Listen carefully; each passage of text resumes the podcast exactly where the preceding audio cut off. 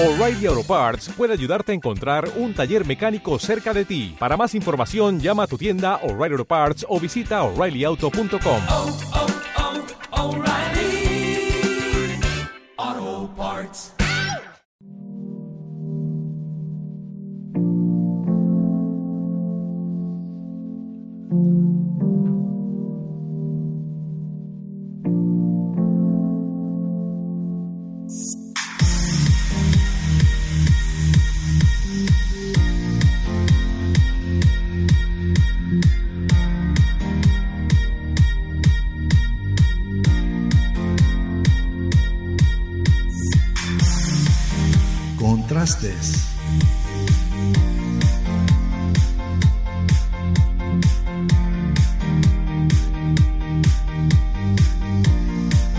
Un viaje a los extremos para encontrar el camino.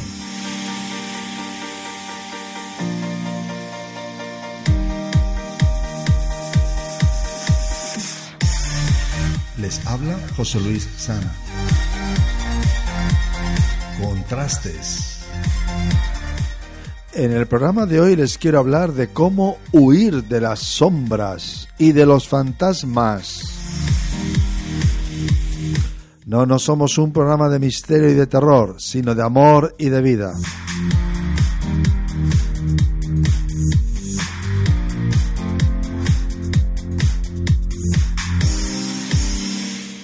El síndrome de Sudeck en 1864 Michel le dominó causalgia. Durante mucho tiempo fue un reto para la clínica médica. Su inespecificidad diagnóstica, añadida al gran número de factores precipitantes y a su etiopatogenia no claramente esclarecida y de terapéutica controvertida, hacen de esta enfermedad un cuadro clínico complejo, tanto para el paciente como para quien lo asiste. Llegar a un diagnóstico precoz es el eje principal del tratamiento del síndrome de Sudeck.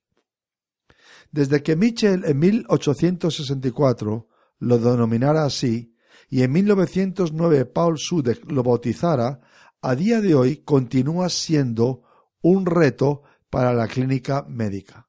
Su difícil diagnóstico, añadido al gran número de factores y a un origen que no está nada claro, hacen que sea un misterio esta patología. Francisco Piñal es el primer cirujano en poner en duda la existencia de la enfermedad de Sudeck. Llevo, declaró el cirujano, por lo menos veinte años pensando que esta enfermedad no existe y estudiando y viendo pacientes al respecto. Este médico español ha descubierto que la enfermedad de Sudeck no existe, sino que se trata de errores de diagnóstico que han provocado aún más sufrimiento a los pacientes que alivios. He hecho, dice él, un estudio con cien pacientes y en todos he encontrado una causa o dolor que se pudiera tratar, explica dicho doctor Piñal. El cirujano cántabro está considerado uno de los mejores expertos microcirujanos de mano y muñeca. Ha presentado su estudio ante la Sociedad Americana del Amado de la mano el pasado septiembre, en el que reunió y estudió más de cien casos, y asignando correctamente a cada paciente en su patología y tratándola apropiadamente, ha conseguido la curación de la enfermedad, ya que según él no existe el síndrome de Sudeck. Así que estamos ante sombras, dudas y realidades. El doctor Piñal ha descubierto que el síndrome de Sudeck es un fantasma.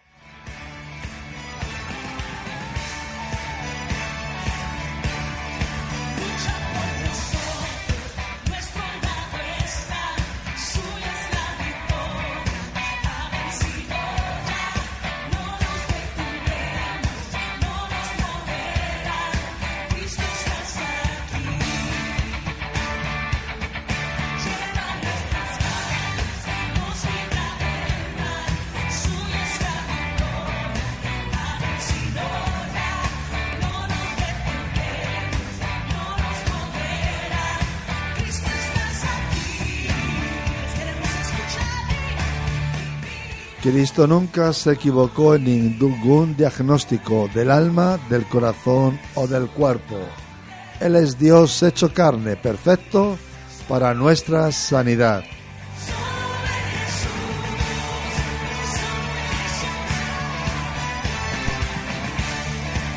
Podemos confiar en alguien que no se mueve entre fantasmas, sino que Él mismo es la verdad, sin sombras.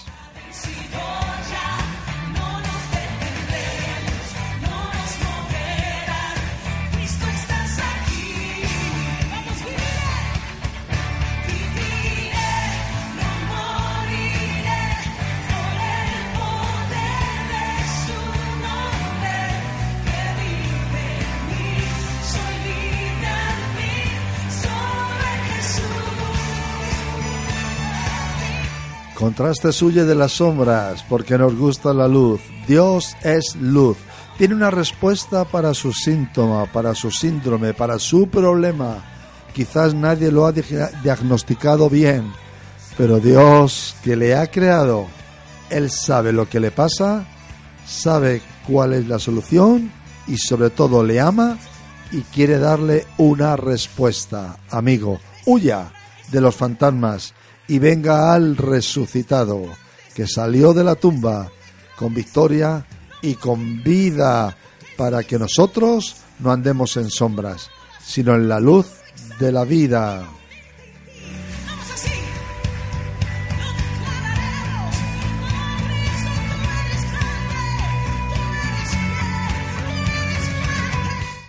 Hay leyendas urbanas que son demasiado increíbles para que sean ciertas y demasiado originales para dejar de circular de boca en boca o por los medios.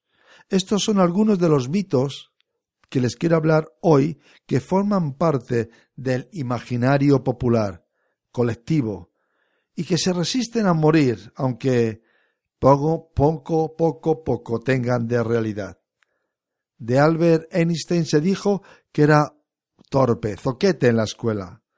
Lástima que sea una mentira. El científico austriaco ya se había convertido en un maestro del cálculo diferencial integral antes de los 15 años. A esa edad abandonó la escuela, sí, eso es verdad, pero para entrar en el Instituto Tecnológico Suizo. En la lápida de Groucho Marx dicen que pone disculpe que no me levante. El humorista, dijo en una ocasión que ese quería que fuera su epitafio. Y también pidió que le enterraran encima de la tumba de Marilyn Monroe. Pero sus súplicas fueron ignoradas. Lo único que se puede leer en su lápida es su nombre y fechas de muerte y nacimiento junto a una estrella de David. La NASA dicen que se gastó millones en desarrollar bolígrafos que funcionasen sin gravedad mientras los rusos usaban lápices. Este titular no es real. Solo, solo la mitad es cierto. La que los rusos utilizaban lápices. Pero los norteamericanos también. El problema era que los lápices están hechos de madera, un material altamente inflamable y que si su punta se rompe puede flotar por el compartimento de la nave sin saber dónde puede acabar o esconderse. Sin embargo, el bolígrafo espacial que funciona en la gravedad cero sí que existe. Lo desarrolló la empresa Fisher Pen y luego se lo vendió a la NASA.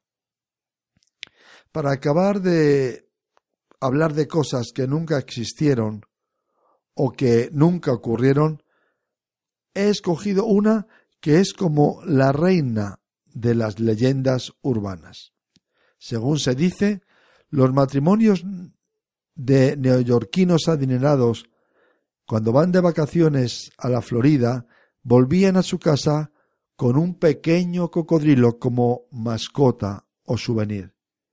Y cuando este animal empezaba a crecer y llegaba a algo más de los medio metro, se asustaban. ¿Y qué hacían? Lo enviaban por el retrete a las alcantarillas y allí, supuestamente, el cocodrilo se adueñaba de todo el entorno, convirtiéndose en un gran y espectacular depredador. Pero las alcantarillas de la gran manzana hay muy pocas cosas allí para comer. En todo caso, las necesidades energéticas de un cocodrilo nunca podrían ser saciadas con el escaso y pésimo buffet alimenticio que se encuentran en dichas alcantarillas. Esto es un bulo, un fantasma, una cosa irreal.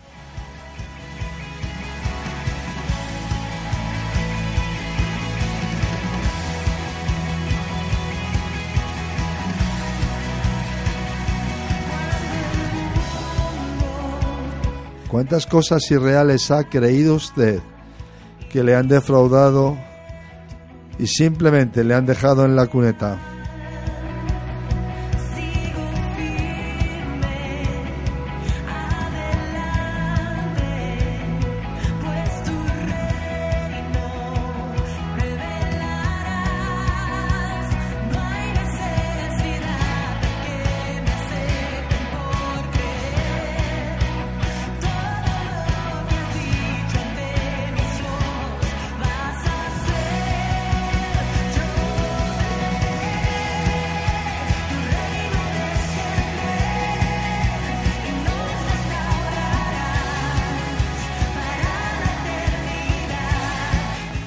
Una de las realidades es que vamos a la eternidad. Esto no es un mito, no es un fantasma, es una verdad. Está establecido por Dios para los hombres que vivamos, que muramos y que vayamos a la eternidad y nos presentemos al juicio. Hay un reino de los cielos que le espera, que no fue ganado por un fantasma ni por una noticia falsa.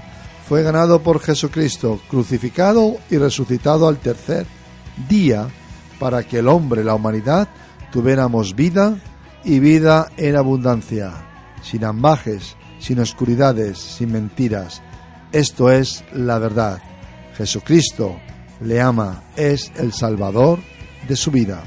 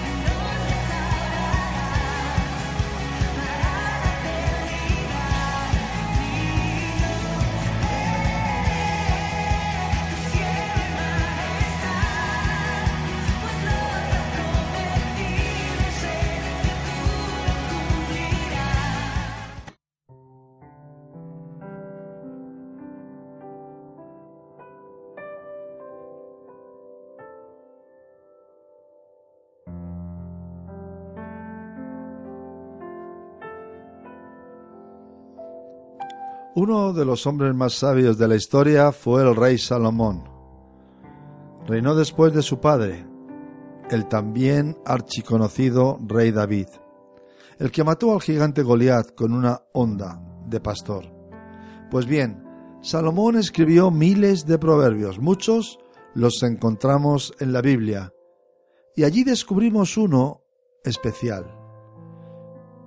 Dice así, Huye el impío sin que nadie lo persiga, mas el justo estará confiado como un león. Huir sin que nadie vaya detrás persiguiendo. Esto parece una locura, una incongruencia, algo irreal que no puede suceder. Pero no es así. La realidad es muy distinta. La sociedad está llena de personas que huyen de sí mismas o de otros, de la justicia, de acreedores, de tantas cosas. Hay dos tipos de huidas, amigos oyentes. Las físicas, que están dentro del ámbito de lo que se ve, de lo que se palpa, de lo que se vive en la sociedad a diario, y otras las huidas interiores. Estas son las peores. Se viven y sufren dentro del alma, del corazón, del ser, del sentimiento, en un rincón profundo del espíritu. Se instalan en los sentimientos. Pienso que son sobre ellas que Salomón escribió este proverbio, huir sin que nadie le persiga. Parece de locos, pero viendo la sociedad, el mundo actual, creo que no es así. Hay miles de personas que sufren esta situación. Quizás alguno de ustedes oyentes es una de ellas. No sabe por qué, pero hay algo dentro que siempre le está incomodando. Tiene una molestia continua, como un vacío, un desasosiego que viene, que va. Que parece que no está, pero que es hiriente y que le provoca un montón de inestabilidad y de intranquilidad. Yo conocí una vez a una mujer que vendía pisos y estaba con mi esposa viendo una casa, un piso para comprarla. Era un lugar tranquilo, delicioso. Se oían los pájaros, había cerca árboles. Y ella dijo, ¿a ustedes les gusta este lugar? Y dijimos, sí, hay tranquilidad, hay paz. Y ella dijo, yo sería incapaz de vivir aquí. Necesito tener ruido a mi alrededor. Esto es como una huida. Huir de personas es más fácil que escaparse de los desasosiegos interiores. ¿Cuánto daño hacen los remordimientos que se mueven dentro del corazón? Qué profundos son los pinchos de las acusaciones que apuntan, que identifican culpables, situaciones, asuntos no resueltos y que quizás en algunas ocasiones nunca se van a poder arreglar. Luis Rosales escribió un poema hablando de la culpa que una de sus líneas dice, la culpa es culpa y oscurece el bien. No vive mejor el que es perseguido por sus fracasos. Siempre están dentro de él como gritando, chillando, haciendo sentir a quien lo sufre la pérdida de valores, pérdida de posibilidades y de fuerzas para volver a levantarse y caminar. El fracaso vive bajo una losa tan pesada sobre su alma que cree que nunca, nunca volverá a levantarse. Y si consiguiera ponerse en pie su andar por la vida, estaría marcado por la impotencia y el dolor. Salomón, hoy quiero hablarles especialmente de sus proverbios, dice, siete veces cae el justo y vuelve a levantarse. Pero esto solamente puede ocurrir cuando Dios está en la vida, en el pensamiento y en el corazón de cada hombre o de cada mujer. Una de las mayores huidas del habitante de las grandes ciudades, el fantasma del vacío existencial. Podemos preguntarnos a veces cómo puede ser que en medio de tanta gente, espectáculos, ruidos, para poder ir, disfrutar, salir y entrar, el vacío sea como un perseguidor implacable, tan fuerte que llega a alterar hasta el ritmo del corazón o la respiración. El gran vacío de la existencia persigue al hombre desde tiempos antiguos con las grandes preguntas, ¿quién soy? ¿De dónde vengo? ¿A dónde voy? Gritos, gritos del alma que solo obtienen como respuesta el eco de sus propios lamentos. ¿Cómo huir de esto? Jesucristo tiene una respuesta para usted y para mí. Él dice, yo soy el camino y la verdad y la vida. Nadie viene al Padre si no es por mí. Estas palabras se las dijo uno de los discípulos que estaba en un momento de dudas y de dificultades para creer, que huía de la incredulidad sin saber dónde ir. De la mano de Dios, amigos oyentes, siempre hay respuestas. Sobre todos los perseguidores del corazón está el que ha inquietado a todas las generaciones, con sus temores, miedos y las cimas profundas de oscuridad. Es el perseguidor de la muerte. Sí, o sí, todos un día pasaremos por la puerta del fallecimiento. El hombre está desarmado ante esta situación. Así lo dice la Biblia. No hay hombre que tenga potestad sobre el espíritu para retener el espíritu, ni potestad sobre el día de la muerte, y no valen armas en tal guerra, ni la impiedad librará al que la posee. Es tremendo saber que va a llegar un día que la muerte nos va a llamar y no podremos salir huyendo, escapar, buscar pastillas, psicólogos o psiquiatras. No podremos. Estaremos solos. Hay una respuesta. Hay una solución. Hay algo que hace que los fantasmas y las sombras huyan.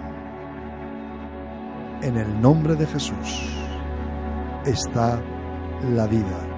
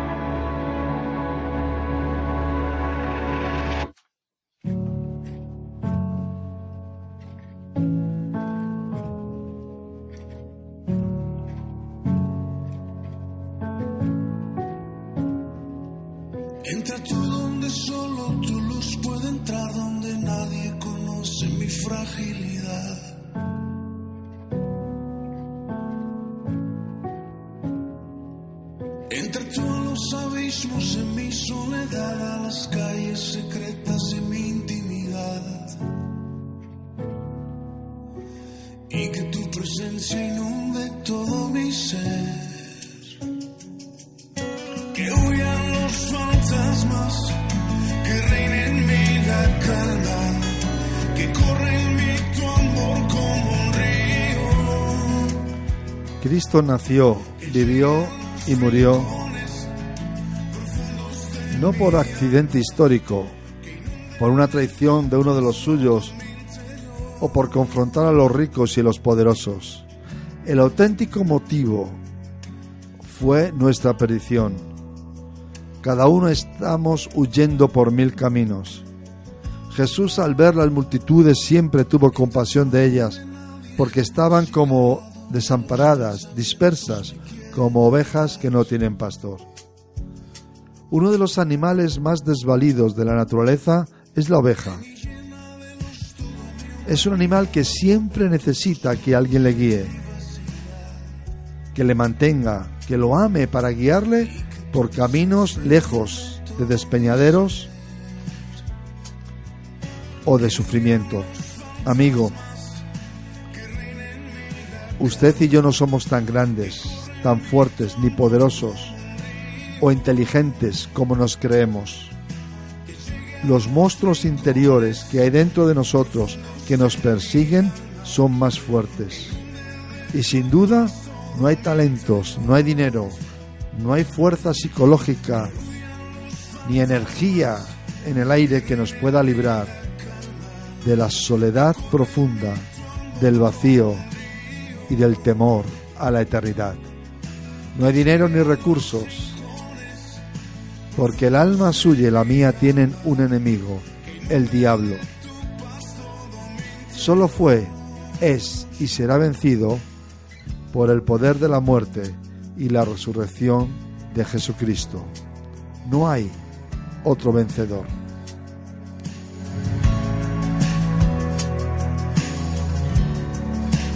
Pero vemos a aquel que fue hecho un poco menor que los ángeles, a Jesús, coronado de gloria y de honra a causa del padecimiento de la muerte, para que por la gracia de Dios gustase la muerte por todos.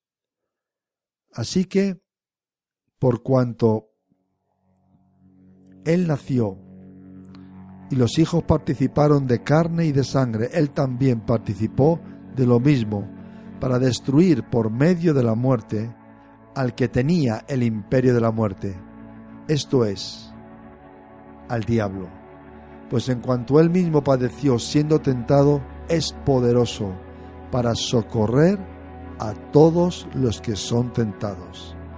Puede ayudarnos a todos los que huimos sin que nada ni nadie aparentemente nos persiga. Cristo venció a todos los enemigos del alma humana, para que el hombre no viva perseguido por sus pecados. Solo tu luz puede entrar donde nadie conoce mi fragilidad.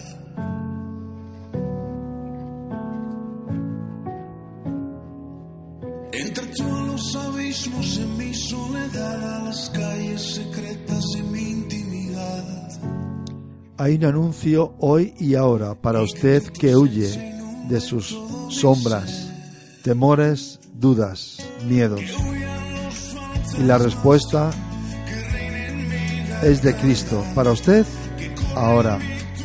Venid a mí, dice el Señor, todos los que estáis trabajados y cargados, y yo os haré descansar. Jesucristo en el corazón hace que dejemos de huir, porque encontramos la paz y el camino, y nos da victoria y autoridad espiritual para derrotar nuestros fantasmas y ser más que vencedores por medio de Él, que nos amó hasta la muerte y muerte de cruz.